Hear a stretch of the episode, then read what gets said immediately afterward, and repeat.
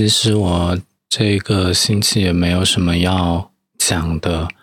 因为 again 又平淡无奇的一周过去了。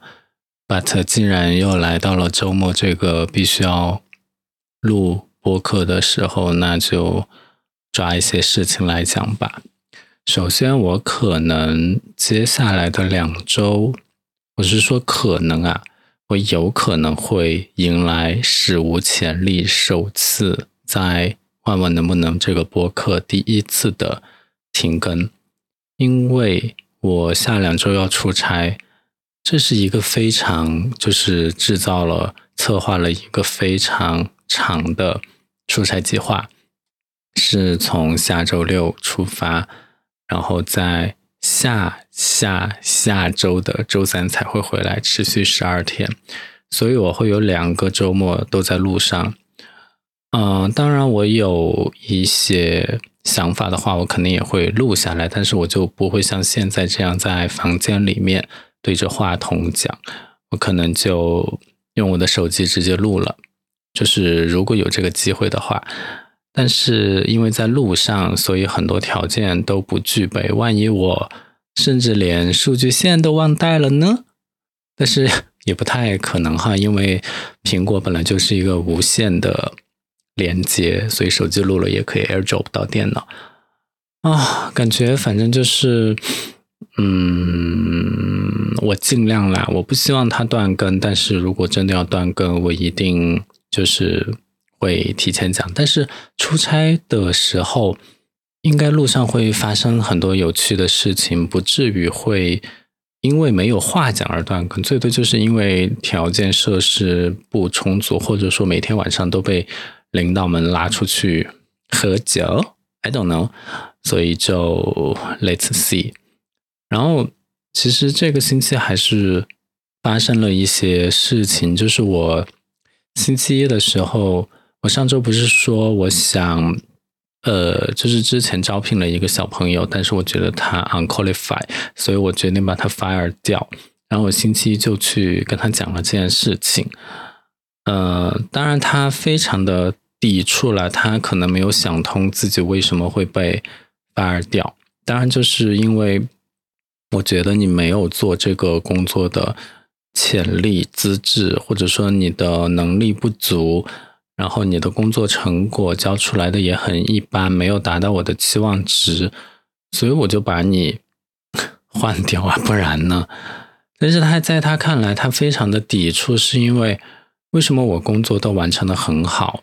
甚至有的时候我周末还在忙，在完成一些工作的事情，这些你都看不到，然后你要把我炒掉，就算是你要把我炒掉，是不是你要给我？经济补偿，你要给我多一点的钱。嗯，我不得不说，现在的年轻人啊，真的是有一点点的被抖音或者小红书误导。不是说任何开人都是要给经济补偿的，给经济补偿在劳动合同法里就只有几种情况，而。试用期没有达到录用条件，或者严重违反用人单位的规章制度，这两条都是不给经济补偿的。所以不是说我要把你搞掉，我就一定要给你补偿。就是如果说你不符合这两个条件，就是你不符合试用期达不到录用条件，或者你不符合严重。违反用人单位规章制度，我也不会开掉你，就因为你就表明你其实是符合录用规则，然后你也就是也遵守了劳动纪律和制度的，所以既然要开你，肯定是因为你不符合。你在跟我扯这些，不是说网上看到一些什么东西，然后就觉得自己也享有这样的权利，就是你的权利。有哪些？你能不能自己去看一下法律条款的原文，去看一下他本来的样子，而不要去看别人的解释。看别人的解释就觉得好像自己也符合这个内容。那这个又回到另外一个，就是又谈到另外一个话题，就是你是不是所有的资料都来自于你的道听途说？就包括我在工作中看到的你各种的，比如说。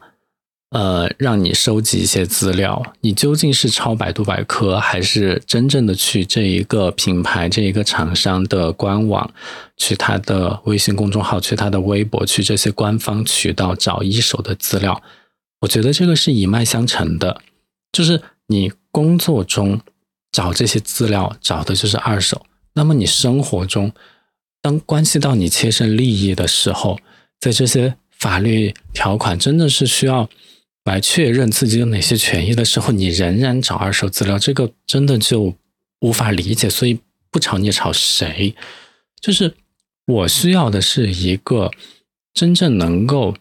我觉得收集资料是根本。就是无论你收集一手资料、收集二手资料，这个是根本。但是最重要的是，你要学会甄别哪些信息是有用的。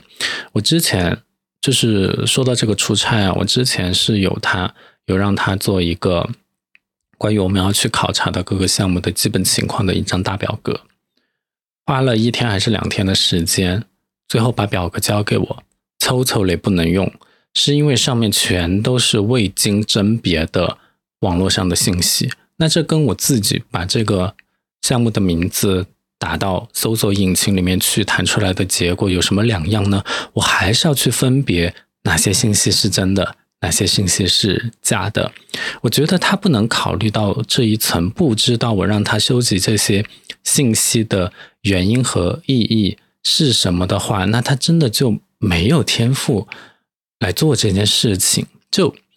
你能不能想一想，就是你的领导让你去收集资料，然后你全部 copy 的百度百科，你让他怎么想？那我还不如自己去看百度百科，对不对？那我。让你复制一遍，我还浪费你的工时。然后呢，我我自己我真的是要把这个落实到一个出差方案上面的时候，我还要去甄别你的信息和网络上的信息哪一个是正确的。我都觉得我在做大家来找茬，或者说就是错错误例句更改找错，就是。每个人的那个考试的试卷最后一定有一道改错题，我就觉得我在做那个改错题，我在挑你的错误哪些和事实是不一样的。就是这种能力，现在真的，如果谁拥有这个能力，请珍惜。就是现在的信息不是说找不到信息，是信息太多，现在就是信息爆炸，现在就是信息爆炸。我们要把有用的信息从。浩瀚的信息中，有可能是前几年的信息，因为它已经过时了。因为世界就是瞬息万变，我要最新的、最有效的，然后能够代最代表这个项目现在的情况的信息，一个都没有，或者说很少。我的我也不能全盘否定掉他的工作，或者说很少，然后有用的很少，就很离奇，知道吗？说到这里有一点小激动啊，因为，嗯，就是槽点可能有点过于多，然后他也不理解我为什么要这样做，所以我就觉得这可能就是一个天然的隔阂吗？嗯，然后第二点是我觉得他不够专业，我觉得专业或者不专业，一方面是我们可以靠你在职场上的摸爬滚打。逐渐积累起来，但是另外一方面，我又觉得这个是天生的。一个人有没有责任感，从他就是在一是一个真正的小朋友的时候，从他在上学读书的时候，到现在在职场上工作的时候，我觉得是一脉相承的。你对一份工作的责任心，究竟是来自于别人或者制度强迫你这样做，促使你必须要这样做，还是你发自本？本心就是从内心里面觉得我应该去完成这个工作，这个中间 虽然结果都是一样，但是你的驱使力非常的不同，这就导致了结完成结果的质量有很大的区别。他的责任心呢，说实话也是非常的，我觉得应该换一个词，就是他的专业性。真的是非常的差了，就是不仅是平时能力积累不行，在他的态度看来，他也没有那种要积极进取的那种心情在。更有甚者，更有甚者这个词还蛮有意思的。更我觉得尤其需要拿出来讲的地方是，在我告诉他你 unqualified，你要被 fire 掉，他的态度简直是一百八十度大转弯，就是那种以前毕恭毕敬，哎，虽然也没有对我很毕恭毕敬，就是以前好歹也是把我当成一个他需要，嗯。我可以说服从命令，但是这个我觉得也不准确。就是我作为他的 leader，然后我会去安排他的工作，他会去听从我的一些安排的人，转变成完全不鸟你，甚至于跟你对着干的这样一个人的话呢，我就觉得他越是这样，我越会觉得我之前做的那个决定是对的，就是。在试用期终止我们的合作关系，这个是非常正确的。但是我这个人，我又有一点小小的性格上的，就是我是内向型性格，然后我不喜欢和人有任何的冲突。一旦我觉得这里会有冲突的话，我会默默躲开。就是我还是希望世界和平。但是真的面对现在的这种情况，我又觉得 必须要去跟别人再一次的聊。比如下个星期我们其实就要再一次的聊一聊，就是必须要去聊这个事情，必须要出面去解决呢。对于我来说，也是一个非常大的挑战。你知道，就算不在职场中，以前在生活中和别人在一起，然后又要分手。我真的都是默默分手，我能不去聊最后的那一个 talking，我就不会去聊，就能发信息那就发信息，当面结束分手，真的对于我来说有一点 too much，我就不会这件事情，我就非常的不擅长。但是你说谈恋爱分手，那 分了也就分了，你自己在这边装死，别人找不到你，多多少少也。知道你的意思，但是在商业关系里面，哇哦，他是和公司有合同的，我要去结束掉这个合同，合同我就必须要去聊这件事情，所以就很挑战。这对我来说绝对是一个挑战的项目啦。然后可能还会有一些他情绪的释放，还要去控制这个场面，我都觉得会比较的困难。但是我觉得我应该也可以完成，至少可以完成到我这边的部分。就算他不，他因为他如果说他要不服不服这个结果，他始终都不服，我不可能把他手按在那个表上让他签字。但是我可以把我的观点完全的说出来。我觉得做到这一点我是可以的，所以。啊，下个星期真的还是挺有挑战的一个星期。你看，我星期二要跟他谈话，那星期六我就要走，中间我酒店那些我都还没有订，还没有选，所以下个星期事情还挺多。啊，我都 OK，我还有个大项目还没有 launch。好了，话说回来，就是这个人这个事情。多多少少这个星期也就到这样，然后这个星期还有另外一个事情，就是因为我要把它开掉，所以我这边就有一个职位的空缺，然后呢，我就要物色新人。刚好办公室另外一个组有一个才入职两个月的妹妹，小我七岁，她打算离职，然后我就想说，其实我不是说。就是简陋，我是纯粹秉承着惜才的一种态度。虽然我对她不是特别的了解，但是我觉得在试用期内主动提离职，一方面呢，我自己是觉得很可惜，因为主动提离职就基本上证明他的能力是没有什么问题的，他是看不起这个公司而已。我之前也做过类似的事情，所以我觉得。如果说试用期内主动提职离职，就无论你自己能力怎么样，至少你是一个比较有想法的人。那你比较有想法，我肯定还是愿意坐下来跟你多聊两句。再加上我去了解他的时候，我发现他首先他是中文系的，这个我就很有好感。虽然不是什么名牌大学，但是他基本的文字功底是在的。然后第二，哦，为什么我对中文系有好感？因为我自己也是中文系啊。然后我很看重笔头上的功夫，尤其是各种应用文的写作。然后第二点呢，我发现他的工作习惯也挺好的。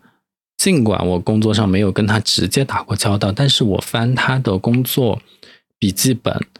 我就能看得出来，他至少还是一个认真负责的女生。就是他的工作笔记本上也记录了自己每天要做什么，一二三列的很清楚。他要学习的那个产品知识的手册也做了很多笔记，我就会觉得他至少基本观是 OK 的，但是他。有一个什么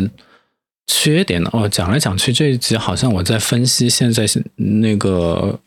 二十五六岁的小朋友他们的一个工作状态，但我其实觉得我是没有资格来分析来做这件事情的。我只是说我这个星期连续碰到了两个案例，所以我觉得我可以来讲一讲。我觉得这个后来的这个女生的一个缺点是什么呢？就是他的性格有点。太内向，就是内向其实没有错，内向其实非常的好。关键是如果说过于内向，把自己完全的包裹起来，不让别人来了解你的话，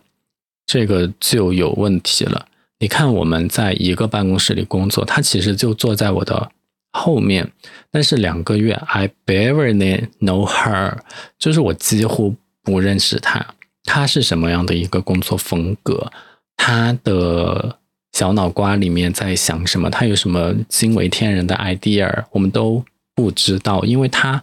基本上不表达自己。当然，也可能是因为他的性格，就是有的人性格是慢热型，你必须要熟起来，他才会跟你讲。但是，baby，我们是在工作，你要主动的和别人建立联系啊，不然你要等到别人来找你嘛。所以这一点他很吃亏。当然，我因为我要去了解他，所以我主动跟他聊了一下。我们聊了大概加起来有两个小时。我会觉得他虽然外表上不善言辞，但是他的内心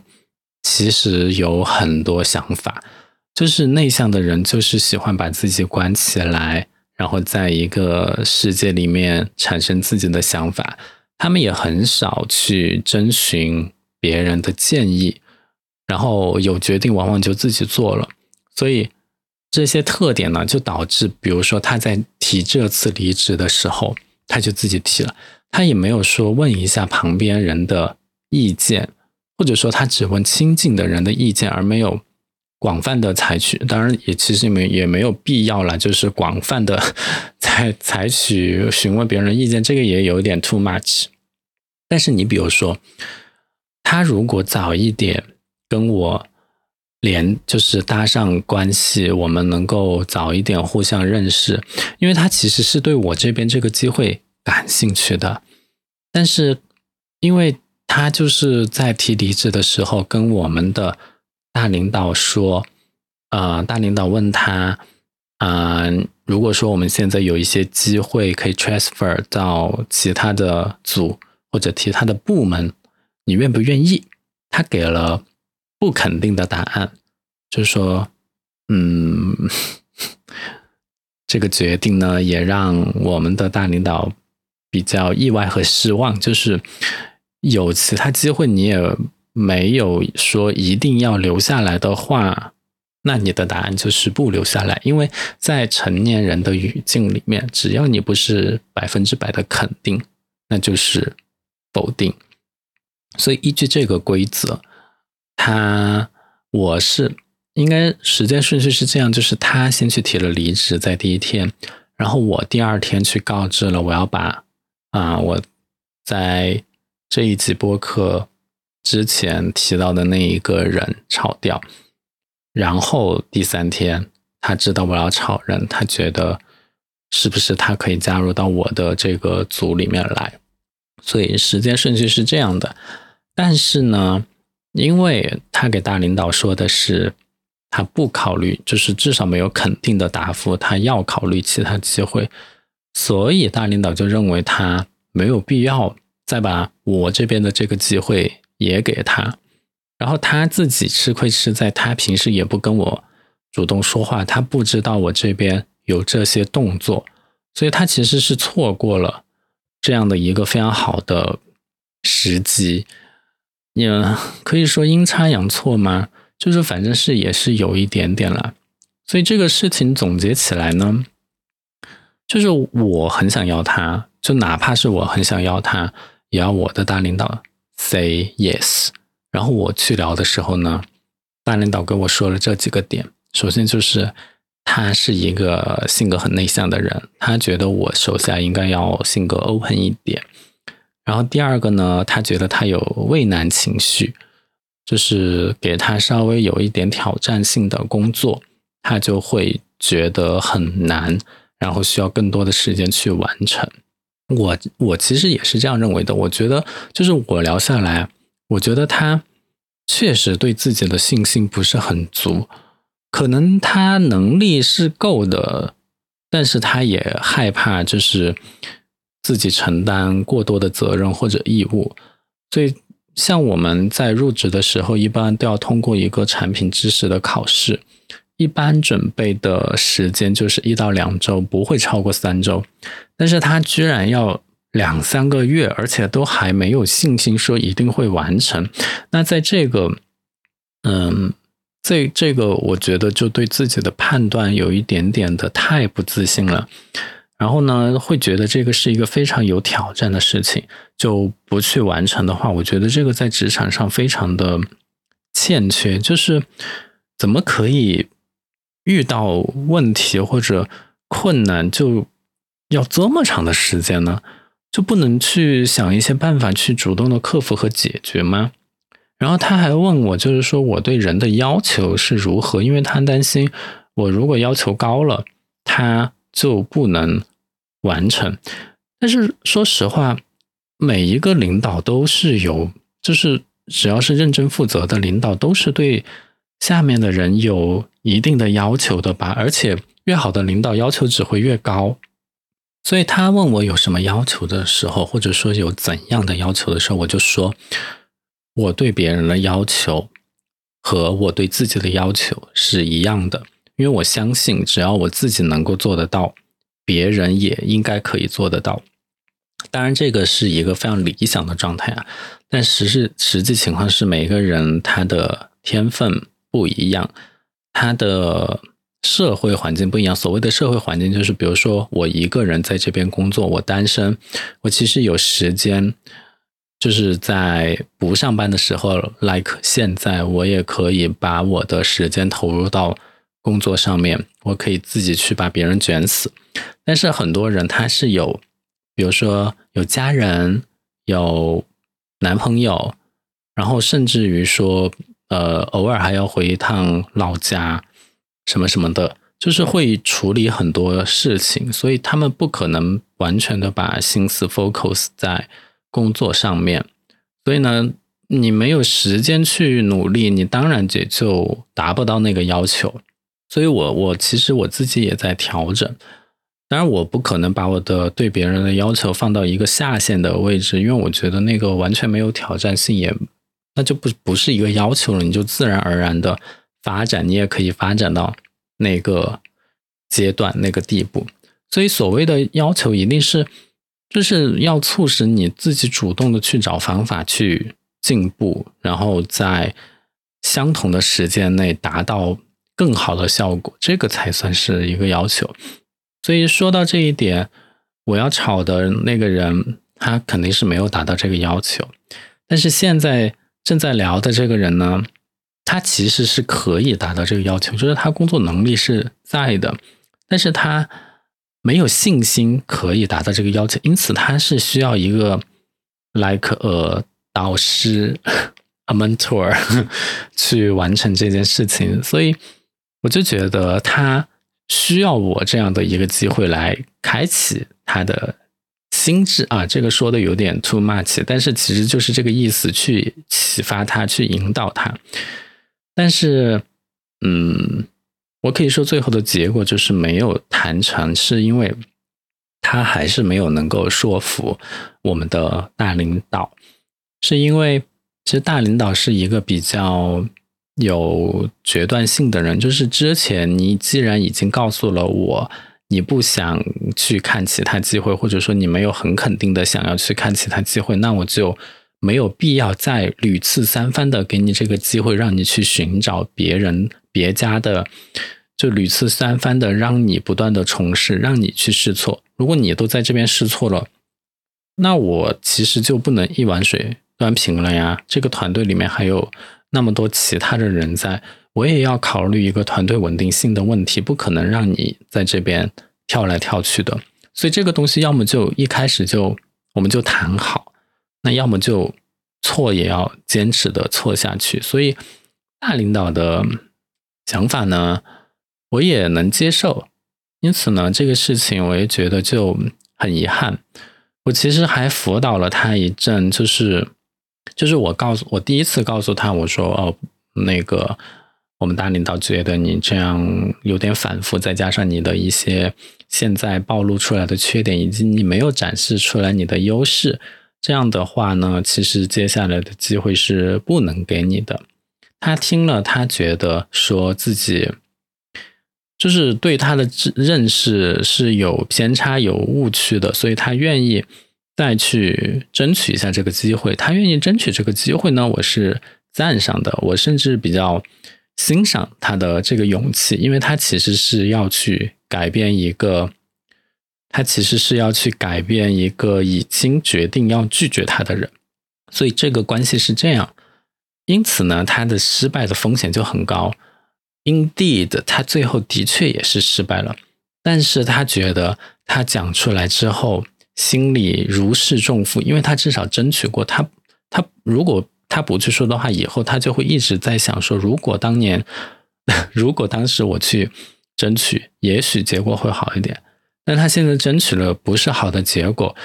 我觉得也 OK，他觉得也 OK，因为他心情就变得更轻松。所以这件事情虽然他没有一个好结果，但是我觉得他其实是走出了打开自己的第一步，因为他非常想要争取一个东西，然后他去争取了。这个已经是把自己从内向往外向去走了一步。职场上对内向的人真的不是特别的友好，就是因为必须要花一段时间才能看得到你的一个特点，所以职场上外向的人呢会更有机会一些。当然，这个只是有机会，不代表你可以做得更好或者让别人产生更高的评价，因为。你也有可能做的多，错的多，所以如何好好就是微妙的掌握这个平衡，在考验每一个不同性格的所有人。我这句话好让我每一个不同性格的所有人。所以就算最后没有成功，但是我觉得这个过程，包括我也跟他讲，我希望你日后能够把自己打得更开一点，就是。不要再把自己关起来，然后做任何比较重要的判断的时候，还是要去问一下。就是也不是说一定要多去问别人的意见，因为自己有决断性是好事情。但是我觉得应该多收集一些资料，资料没有收集全面，然后就做出判断，会导致这个判断是有偏差的，然后自己会后悔。就像这件事情一样。所以就是今天就讲了两个事情，一个就是我为什么要炒人，然后炒之后他的一个反应。第二方面呢，我也分享了一个在职场上因为自己性格，然后错过了一个比较好的机会的人的例子。所以我觉得这个东西，我们要如何在职场上生存下去？这个真的是一个永恒的课题，但是它跟爱情还有一点点区别，就是因为爱情毕竟也是一个永恒的课题，让人捉摸不透。但是职场还有个好处，就是你它主要是一个处理人情的一个非常看重，就它一方面非常看重能力，第二一方面也非常看重人情。